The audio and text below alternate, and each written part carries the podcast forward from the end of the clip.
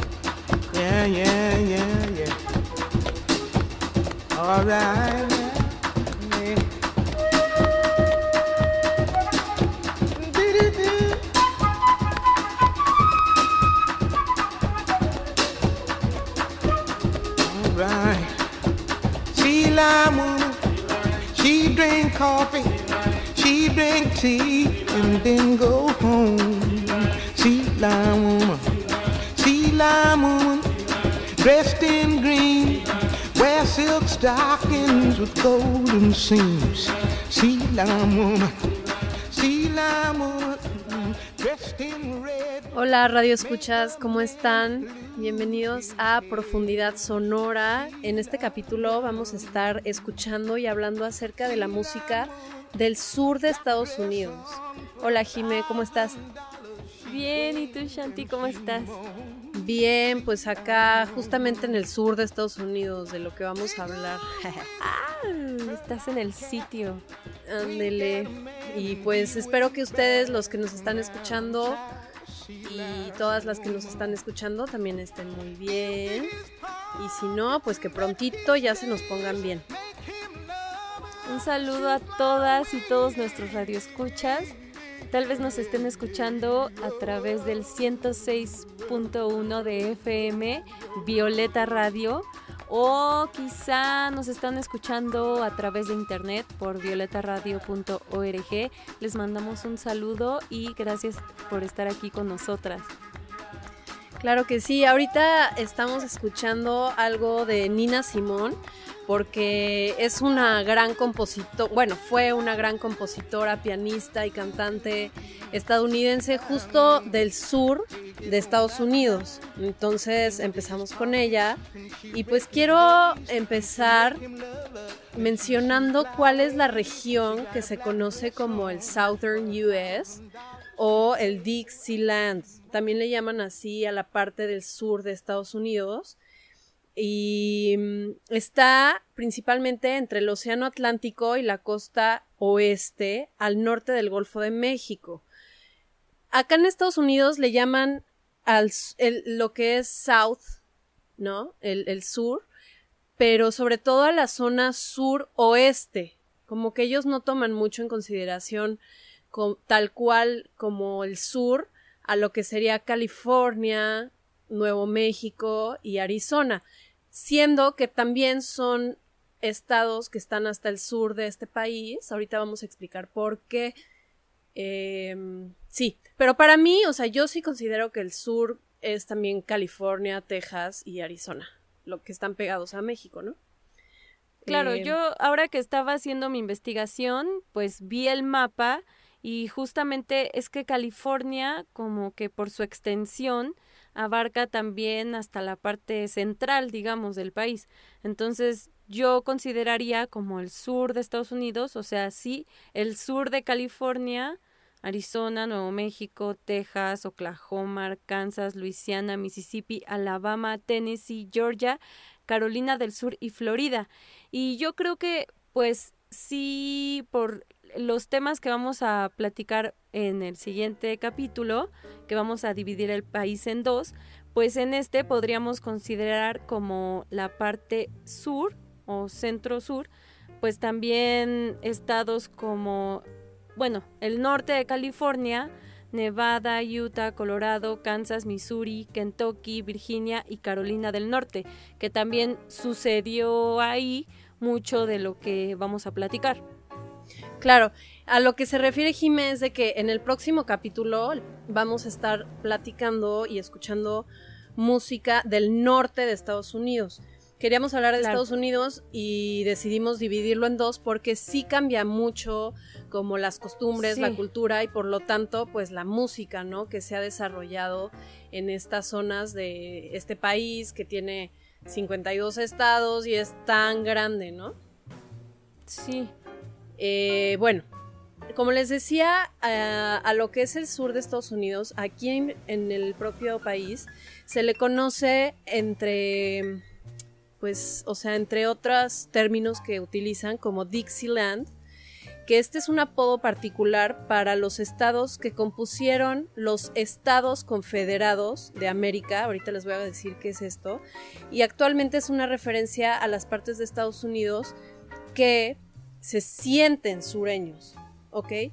Porque algunos de estos estados que voy a mencionar, que son parte del Dixieland, si tú ves el mapa, realmente no están tan al sur, están un poco hacia el centro, casi casi hacia el norte, pero como les mencioné, o sea, lo que los unifica como Dixieland fue que alrededor de 1860 y principios de 1861 se, digamos, eh, hubo una sucesión, una secesión aquí en Estados Unidos, en donde los estados de California del Sur, Mississippi, Florida, Alabama, Georgia, Louisiana, Texas, Virginia, Arkansas, Carolina del Norte y Tennessee principalmente, eh, aunque por un tiempo también Maryland, fueron, eh, como les decía, o sea, se separaron, digamos, de Estados Unidos. Ellos declaran su- declararon su secesión y formaron esto que eran los estados confederados. Todo esto fue tras, la tras la elección de Lincoln.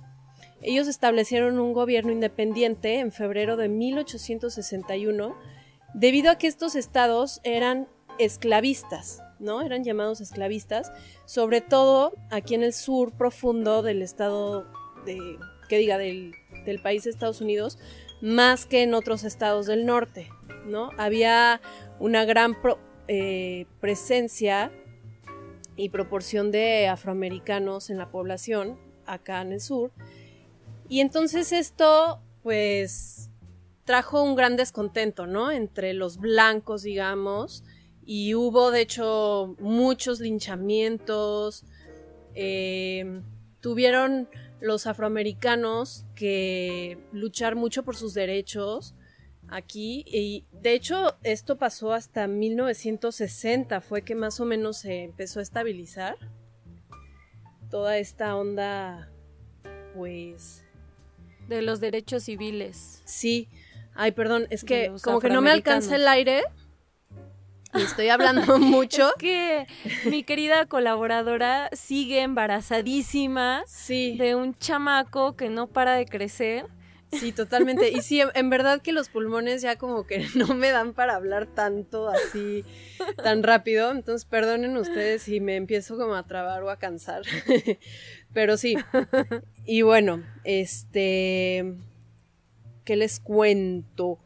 Espera. Mira, que- Shanti, Sí, me gustaría, eh, ya antes de que abordemos de lleno el tema de, digamos, de la, de la música afroamericana, este, me gustaría quizá que tocáramos el tema de los nativos claro. de América del Norte, que Claro. digamos es anterior a la llegada de las comunidades africanas.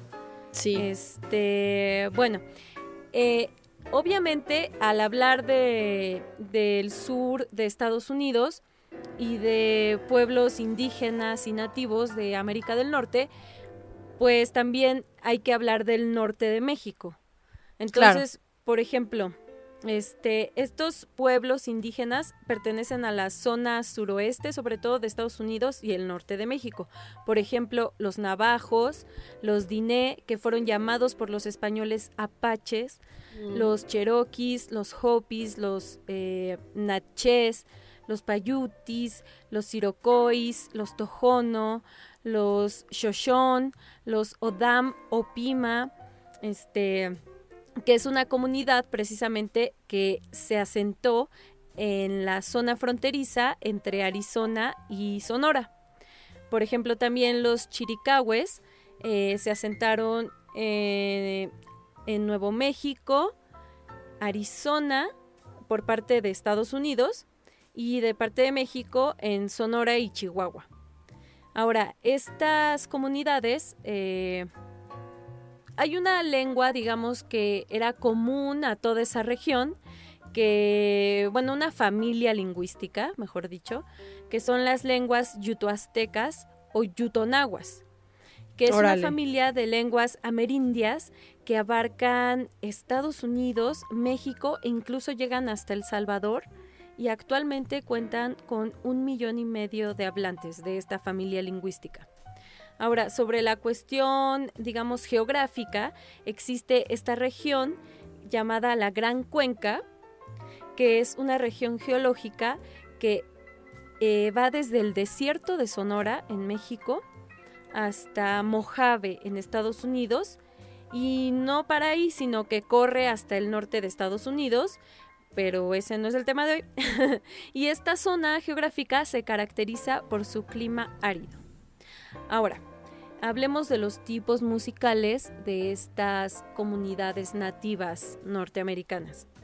Este, tenemos los rituales, los rezos, o sea, la música ritual, música de curación, eh, música para meditación, los arrullos, los cuentos, canciones y las canciones de juego.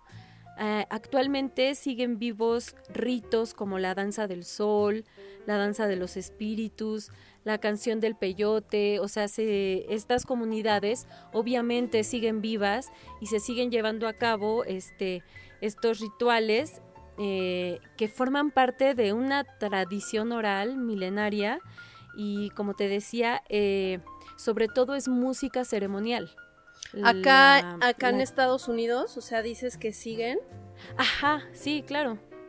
Pero yo creo que muy poquitos, porque... No, no, no, más de lo que crees, o sea, mira, eh, hubo como un tipo de pues segregación, o sea, sabemos que en la época de conquista de, de las tropas este inglesas o francesas en ese territorio, bueno, hubo un importante genocidio de estas, de estas tribus y estos pueblos nativos. Sin embargo, ellos también eh, resistieron y sí hay una cuestión ahí social compleja porque están las llamadas reservas.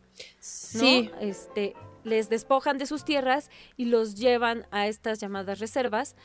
Sin embargo, estas comunidades siguen vivas y disgregadas por a lo largo de todo el país, o sea, de todo Estados Unidos. Pero te digo que sí, o sea, la cantidad de indígenas eh, que realmente están llevando las tradiciones como eran antes, porque hay unos que son indígenas y que viven en estas reservas. Yo conocí a algunos en Texas hace unos años, cuando vivía ahí en El Paso, que es la frontera con Ciudad Juárez. Y, y, ya están muy americanizados también, o sea, como que... Claro, también. Siento que en México se conservaron las culturas indígenas mucho más y mucho mejor que aquí. O sea, como que aquí en verdad hay muy poca ya cultura indígena. Y aparte los pocos que hay, o bastantes de los pocos que hay, ya están muy americanizados, como que ya perdieron bastante de su cultura. O sea, en verdad el genocidio aquí fue casi total. Sí, casi arrasa con todo, sin embargo, sí hay, sí hay comunidades que incluso organizan encuentros entre ellos, o sea, entre comunidades de distintas tribus, digamos, de distintas culturas. Y obviamente son los menos y en comparación con México, pues sí se ve ahí la diferencia, pero existen, ahí están. Sí. Y como te decía, todo, toda esta tradición oral y de la música ceremonial contiene todo un mundo lleno de espíritus, deidades, individualidades eh, dignas de respeto, digamos. Entonces, esto conlleva distintas canciones, distintas danzas, atuendos, que es la forma, la forma ceremonial de vestirse. Este, por ejemplo, se pueden organizar a través de naciones, de villas, de clanes, familias y también eh, es importante, digamos, la vida individual, porque, por ejemplo, más allá de las tradiciones que traten sobre leyendas, historias, también le dan mucha importancia, por ejemplo, a los sueños o las visiones Ah, sí. que, que alguien pueda tener. Este, y bueno, instrumentos musicales de, de esta región del sur de Estados Unidos. Tenemos la flauta nativa, que está hecha a base de arundinaria gigantea, que es un tipo de bambú. Mm. Eh, tenemos tambores de distintos tipos que comúnmente consisten en un marco de madera o un tronco tallado y ahuecado y con una membrana estirada hecha de piel, por ejemplo de venado o de alce, y las correas con las que se agarran este, esta membrana eran hechas o son hechas de los tendones del mismo animal. Supongo que se acostumbraba más antes, la verdad no sé.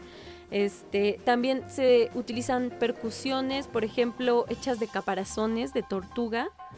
Eh, también encontramos algo que se llama tambor de agua, que es un cuenco que efectivamente contiene agua con una membrana y o puede ser la membrana sin el cuenco y un marco de madera y atrás como para sostener un tejido.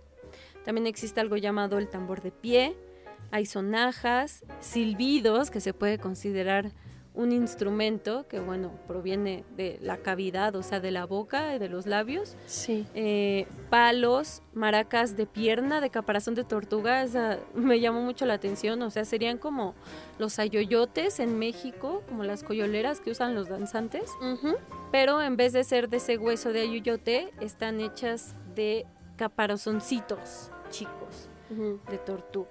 Ah. Ahora, este, existe actualmente algo que se llaman los Native American Music Awards. Ok. Ma- eh, también conocidos como los NAMIs, Órale. este, que se celebran cada año desde 1998 y fueron fundados por la ejecutiva de la industria musical, Ellen Bello. Consiste en un jurado que está conformado por 20.000 miembros votantes eh, profesionales del campo. Wow. Y esta, esta organización que otorga estos premios eh, posee también desde 1990, o sea, casi una década antes de inaugurar estos premios, ya esta organización poseía una colección de más de 10.000 audios y videos de registro sonoro de los pueblos nativos americanos. Ah, genial. Qué bueno. Sí. Fíjate que cuando empezaste a hablar de cuántas, o sea, que mencionaste al principio cuántas culturas indígenas había por acá, me sorprendió porque la verdad yo no sabía que había tanta diversidad porque, o sea, por ejemplo, en mi cultura, pues he visto últimamente aquí hay un hay un canal de televisión que pasa solamente películas, eh, pues no sé de qué años, yo diría que de los 80, no, 70s o 60s, Ajá. este, que todas las películas son como de blancos contra indios. Ah, claro. Y sí, todos los es- indios, perdóname, este, son así como tipo pieles rojas, ¿no? A los que conocemos popularmente como los pieles rojas, pero no, no hay variedad, o sea, todas las películas son iguales, siempre gana el, el güero, ¿no? El gringo, Claro. este, y los nativos son Como que se cae en el cliché, y- ¿no? Totalmente. Pero todas las películas me sorprenden porque en verdad parece que estás viendo la misma película. O sea, y se produjeron muchísimas películas de, de este tipo, ¿no? Pero ni siquiera como para informarle a la gente de qué iban estas culturas ni nada. O sea, simplemente como un cliché de el blanco contra los nativos y el blanco pues siempre es el bueno y el que gana, ¿no? Bueno, casi siempre. Y, y es un, y es un problema más profundo de lo que puede parecer una simple película, pero precisamente es un instrumento comunicacional para dejar a los blancos como personas o sociedades más evolucionadas y para reducir a estas comunidades nativas al cliché del apache, que de hecho Sí. la palabra apache que le pusieron los españoles significa enemigo. Órale. Entonces es como reducirlo a eso y no que no sé, que no haya interés o que no no no se profundiza pues en la diversidad de estos pueblos. Por ejemplo, mira, eh, hay registros arqueológicos a partir del siglo VII que realizaron europeos exploradores este, del continente americano. Estos son los registros, digamos, más antiguos.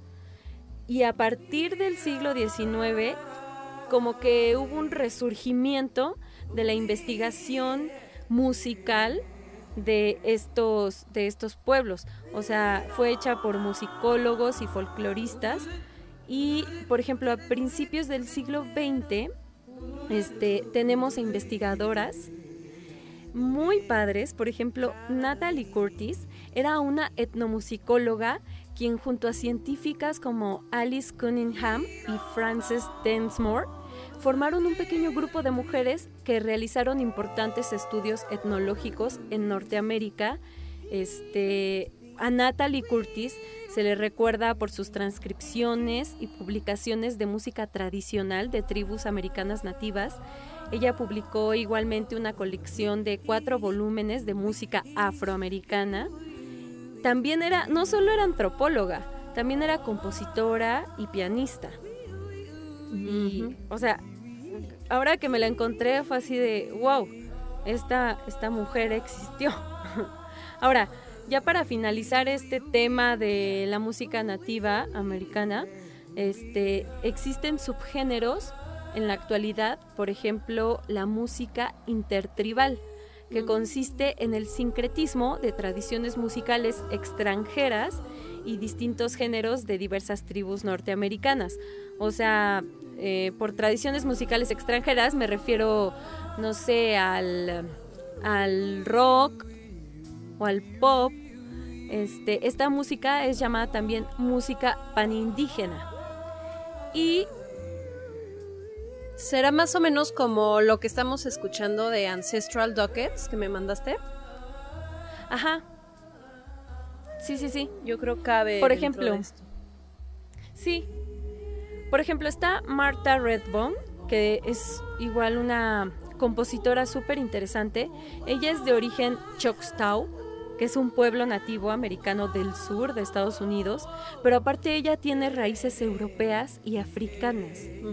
O sea, eh, como que se conjuga en ella eh, los, los genes tanto de América, de los pueblos americanos nativos, como africanos. Y ella es reconocida por su música nativa americana contemporánea y su música es una mezcla de rhythm and blues con influencias de soul, pero también una fusión de elementos de la música nativa americana tradicional. Eh, también tenemos a Mary Youngblood, eh, ella es música e instrumentista nativa americana, toca la flauta, este, y ha ganado varios premios Grammys.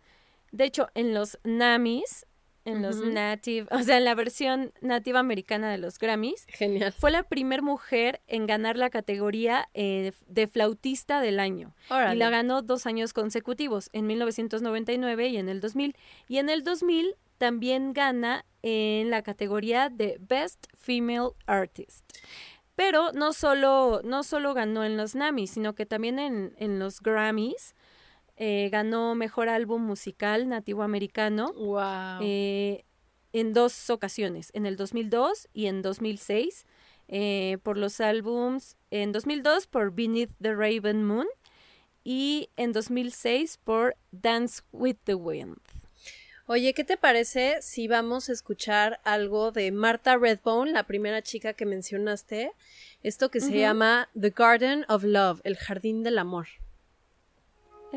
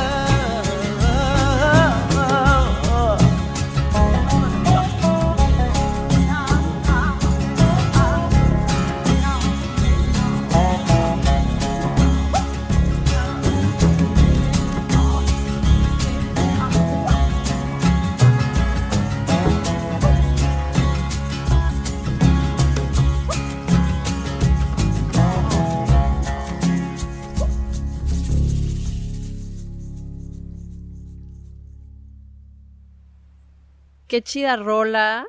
Qué chido cómo, Sí. cómo conjuga, sí, un poquito ahí como de algo ancestral, no sé qué será, pero con, con su voz también que está súper chida.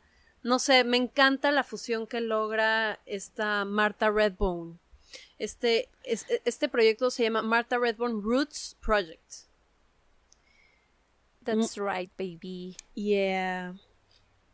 Oye, y pues sí, eh, como en todos los países en donde hubo fuertes colonizaciones, pues se perdieron muchas tradiciones y mucha riqueza cultural, ¿no? De lo que había aquí antes, pero pues ya después empiezan a haber fusiones interesantes entre lo moderno, lo nuevo, lo que las guerras civiles o lo que ciertas injusticias sociales van creando también en la sociedad, ¿no? Como nuevos géneros y nuevas formas de vestir, etcétera. Y como te estaba contando hace ratito, ya ahí por el siglo XIX hubo acá en Estados Unidos una guerra civil y algo que le llamaron la era de la, la era la era de reconstrucción este en donde hubo pues miles de linchamientos sobre todo en contra de la raza afroamericana y todo esto fue la era de reconstrucción de 1880 a 1930 principalmente, o sea, 50 años o más en guerra, en constante, pues sí, esclavismo moderno, ¿no?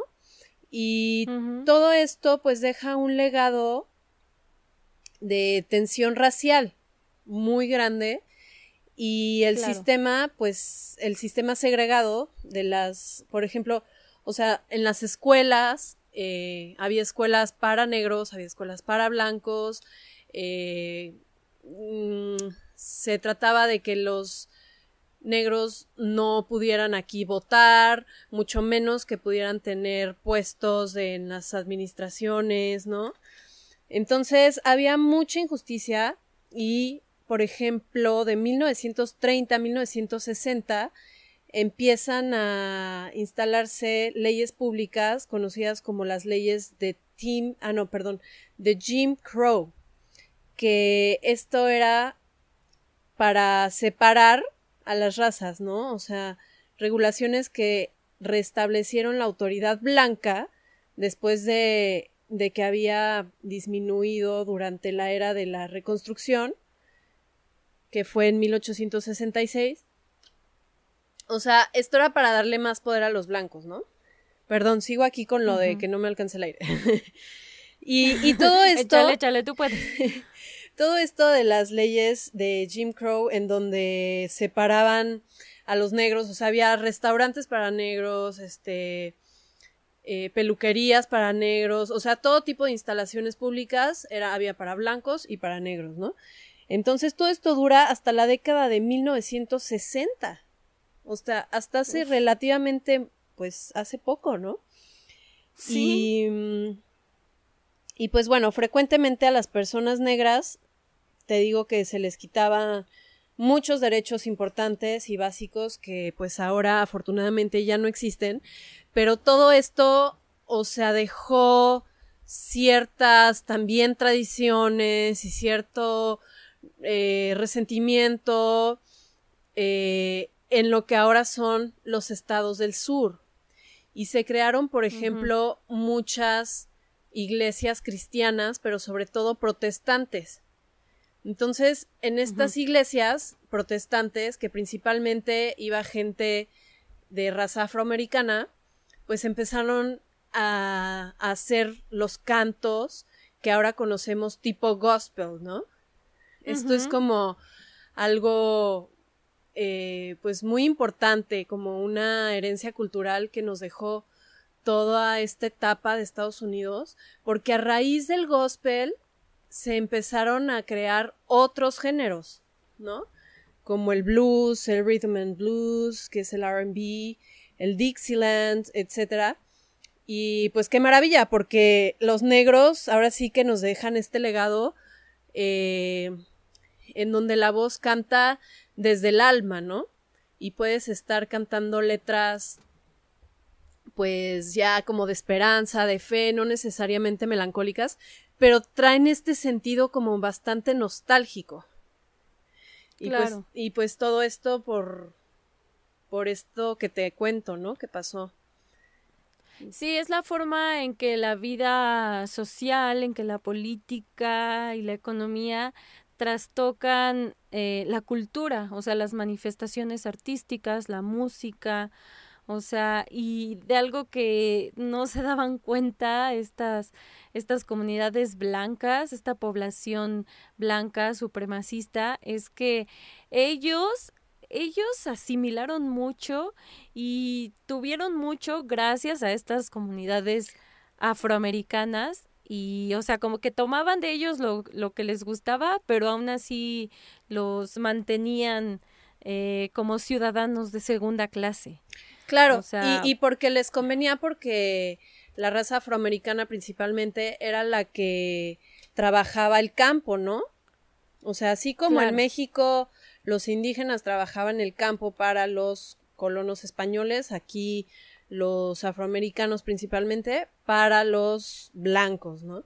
Porque y, se dio mucho aquí en el Deep South, aquí en el adentro del sur de, de- de Estados Unidos, porque el sur siempre dependió en gran medida de la agricultura, o sea, del campo, y pues los blancos nos iban a ir al campo, ¿verdad? A trabajar, a sudar ahí todo el día. Y todo esto se dio hasta 1945, más o menos a partir de ese año empieza a, la- o sea, las ciudades y pueblos del sur de Estados Unidos se empiezan a industrializar, ya hay una onda más urbana, empiezan a traer emigrantes de otras naciones y también de, de otros estados aquí mismo de Estados Unidos, ¿no?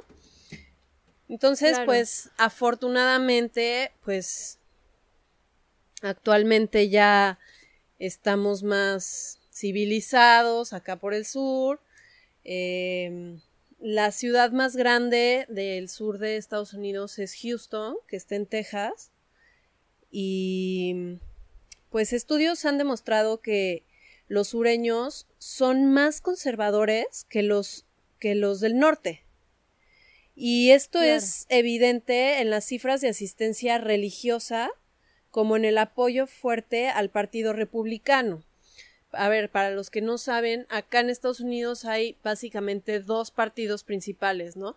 Los republicanos y los demócratas.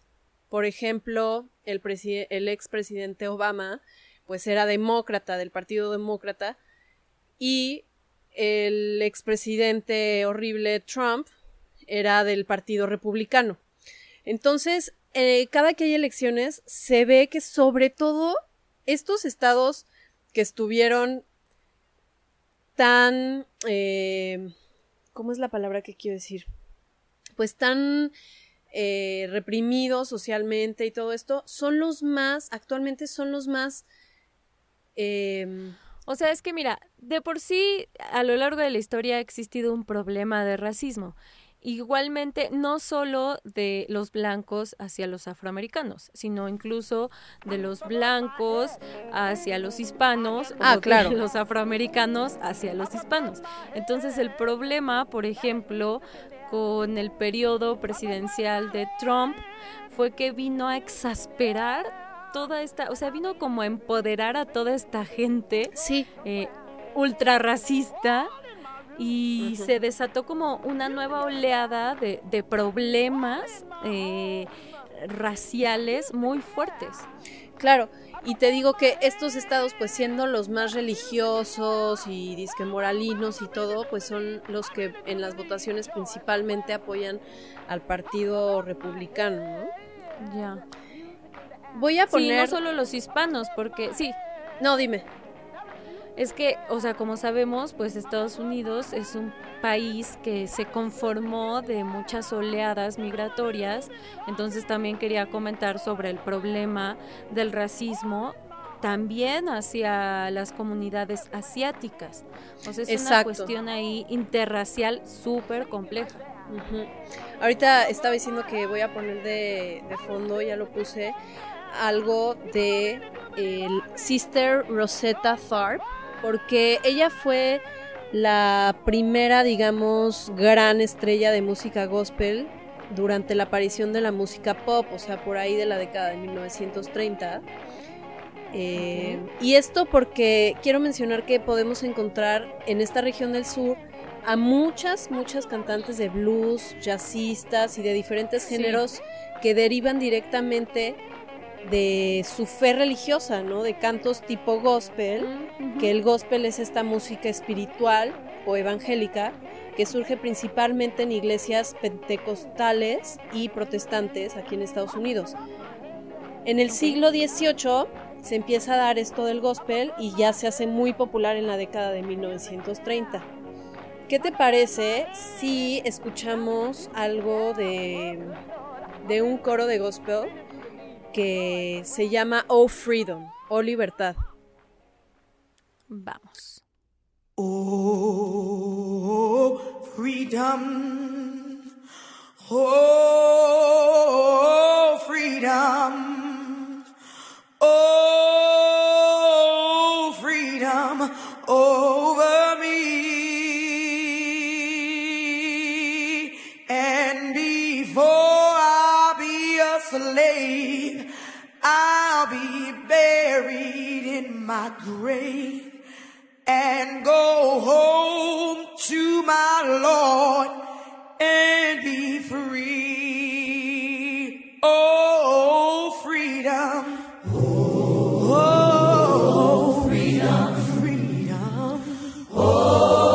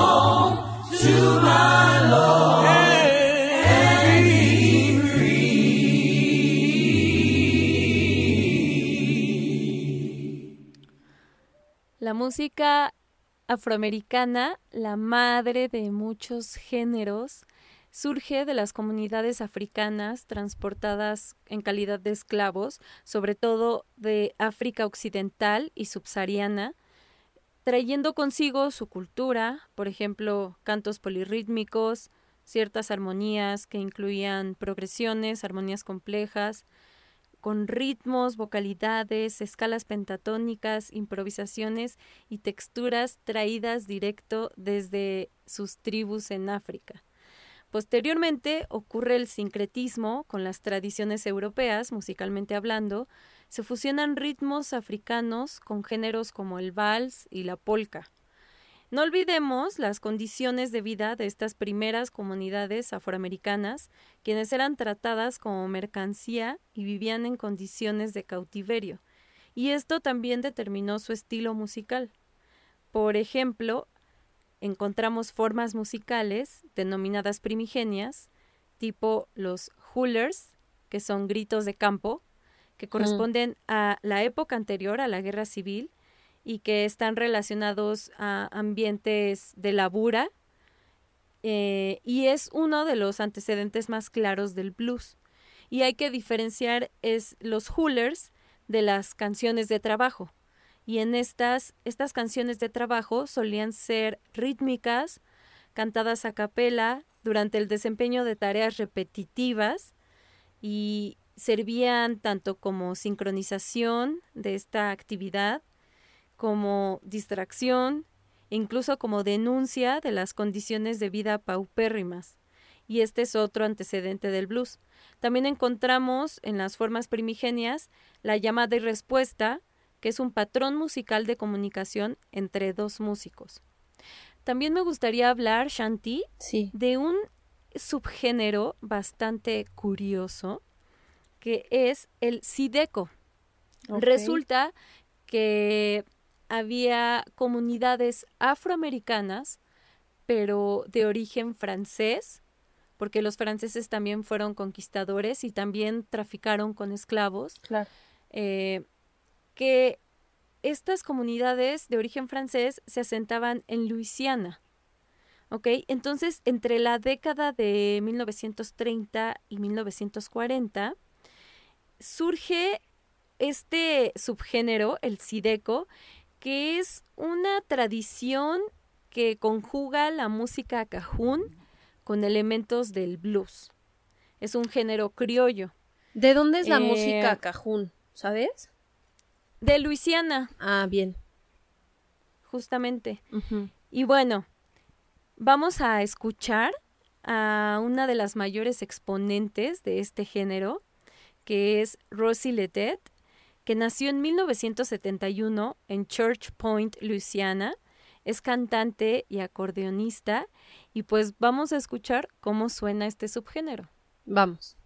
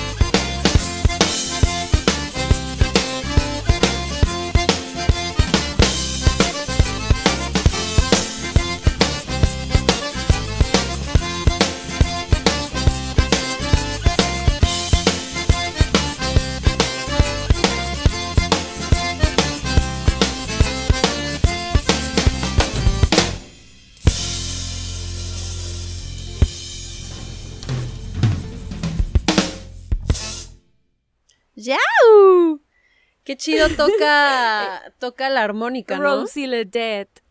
Sí. Muy bien, también me- me gusta- Curiosísimo. Está muy curioso, sí, está muy, este, no sé, eh, está padrísimo, está muy ecléctico lo que logra con, con la combinación de, de las baterías, el ritmo cómo van y luego con su, con su armónica y su guitarra que me recuerda a esta Sister Rosetta Tharp, Mm, no sé, muy Sí. chido. Se me hace como, como que sonaba entre country, tejano, este, Ajá. pero no, o sea, no, no, no, no es, es algo más. Ah, pues es que es el, Es el Zydeco. subgénero, claro, duh. Oye, y que, que se escribe Zydeco. Z Y D E C O para quien quiera buscarlo, ¿no? Es correcto. Mande, Jiménez. No me gustaría que termináramos este programa sobre el sur de Estados Unidos sin mencionar a la gran Aretha Franklin. Claro que sí, te la pongo de fondo aquí.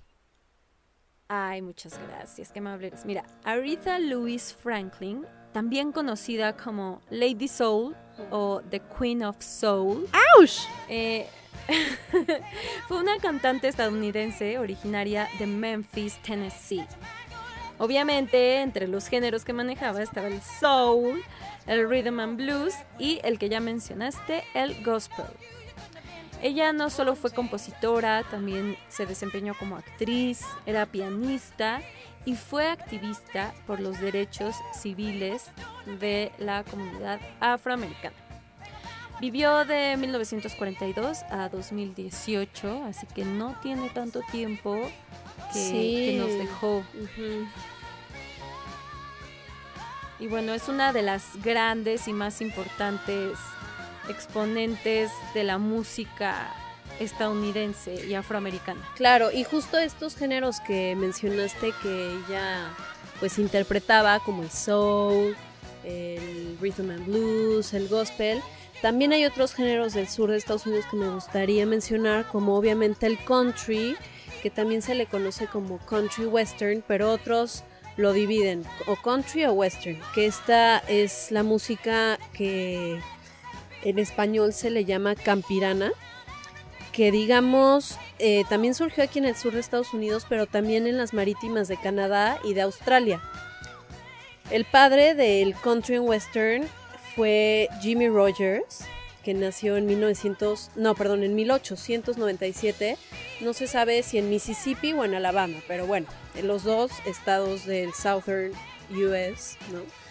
Y también tenemos otros géneros como el jazz, que bueno, el jazz tiene muchísimos subgéneros, como lo que fue, por ejemplo, el Dixieland, ¿no? Que así se le llama esta zona, como ya dijimos.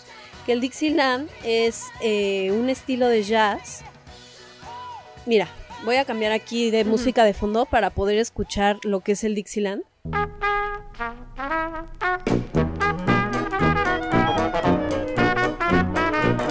Y este es, eh, se le llama el estilo de jazz hot con eh, predominio en los instrumentos de metal.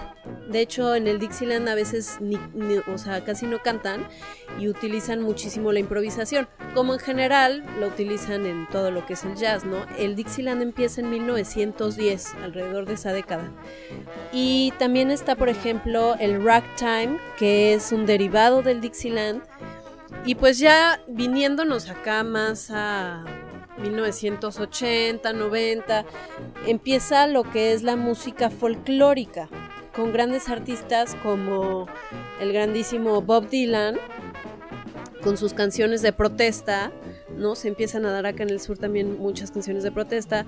También otras intérpretes de esta música folclórica podían ser eh, Diana Ross, John Baez y la grandísima y que aún sigue haciendo rolas Patti Smith. ¿no? Claro, sí, pero antes, ¿no? Antes de la década del 80 ya estaban trabajando todas estas personas. Sí, claro. Bueno, en los 70, 80, ¿no? Sobre todo. Sí. Sí, sí, sí. Y pues ya viniéndonos más para acá, ¿verdad? Más hacia los 2000 y todo. Al- y bueno, no, también desde los 80, 90, pues empiezan a haber muchas otras eh, géneros en todo lo que es el sur de Estados Unidos, también en, en California, por ejemplo, pues el punk, el grunge, este, que ya hemos hablado un poco pues del punk, ¿no? En, El hip hop. el hip hop, este, y pues así, bastantes géneros. Y no sé qué te parezca si nos despedimos y antes quiero mencionar lo que vamos a escuchar al final, que es algo de... Fuck, espera, se me fue. Georgia Ann Muldrow. Algo de Georgia Ann. ¿Cómo, cómo se... ¿Cómo es su apellido? Es que sabes qué? que no lo tenía aquí. Muldrow. Muldow.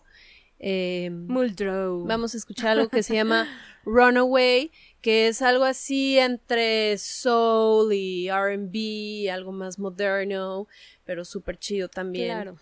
Y Antes de que vayamos con, con esta canción, vamos a cerrar, ¿cierto, Shanti? sí, ya, pues ya nos vamos y ya, ¿no? Ay, sí. Ya.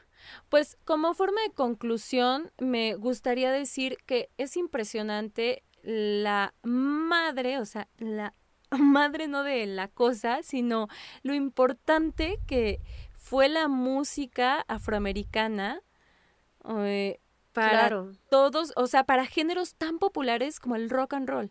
también, por ¿no? supuesto. O sea, fue una gran madre musical, la música afroamericana. Y bueno, sobre Georgia Ann Muldrow, ella nació en 1983 en Los Ángeles, California. Es cantante, productora musical y multiinstrumentista. Comenzó su carrera en 2005, a la, fecha sigue activa y maneja géneros que van de experimental, el funk, blues, neo soul, jazz fusión y también tiene mucho hip hop. Genial. Y pues Pero esta que vamos a escuchar es como soul, ¿no? sí, es como más soul R&B que, por cierto, algún día hay que dedicarle dos programas a cada uno de estos géneros para saber Claro. distinguir qué es soul, qué es R&B, que todavía no lo tengo tan claro. Entonces, esto que vamos a escuchar se llama Runaway y les mando cariños y abrazos aquí a través de mi voz a todas las que nos estén escuchando y a todos los que nos estén escuchando. Besitos y cuídense mucho. Abrazos sonoros. Muchas gracias a todo el equipo de Violeta Radio. Saludos a Maru Chávez. Eh, saludos a ti, mi Shanti. Te quiero mucho, te quiero harto, te quiero bien. Yo saludos también, a ese chamaco que traes adentro. Y por cierto, Y nos. Ajá. No, sí, este, nada más quiero dar un aviso. eh, Aviso, aviso, atentos, atentas, amigas, amigos. en el mes de marzo, como seguramente ya habré parido y tendré a mi bebé y estaré apenas aprendiendo a cuidar un bebé y a ser mamá y todo, vamos a tener a una invitada especial que se llama Daniela Pero Falcón. no digas quién, no digas quién. Ah, ya dije. Solo- No, ¿qué? No, solo, solo dijiste que habrá alguien que vendrá a, a reemplazarte. No, ahorita lo dije, pero se me hace que no me escuchaste. Pero lo dije muy rápido. Quien lo haya captado, qué bueno. Quien no, mejor aún, porque Jime aún no quiere revelar. ¿Quién va a ser? Es una este, sorpresa. ¿Quién va a ser aquí la condo Pero sí, estaré con especial? una colaboradora Exacto. sustituta, alguien que me acompañará mientras Chantal está explorando su nueva maternidad. Sí. Así que, bueno, esténse atentos, preparadas sí. para... Atentas, por favor. Atentos y atentas. Ay, te mando muchos atentis. Atentis, suena chido. Atentis. Suena chido. Manténganse atentis y nos escuchamos. el- Mantengan su escucha abierta. Sí, y nos escuchamos el próximo martes a las 4 aquí por Violeta Radio. Adiós. Chao. Using this life as a runaway, gone to sleep and other worlds I've seen. When my thoughts turn into things magical and tangible, and oh my, how fresh we would be if we took our dreams seriously. Cause I feel like I'm running, not away, but to take off and fly. Using this life as a runaway. I feel like I'm running, not away, but to take off and fly. Using this life as a runaway. Yeah.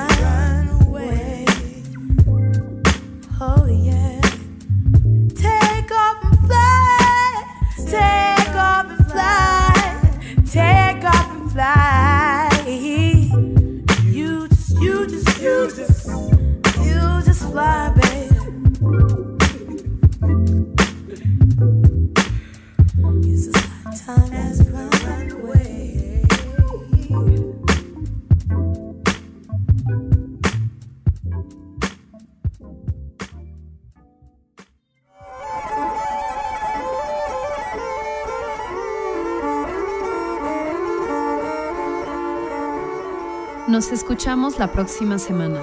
Mientras tanto, mantengan su escucha abierta.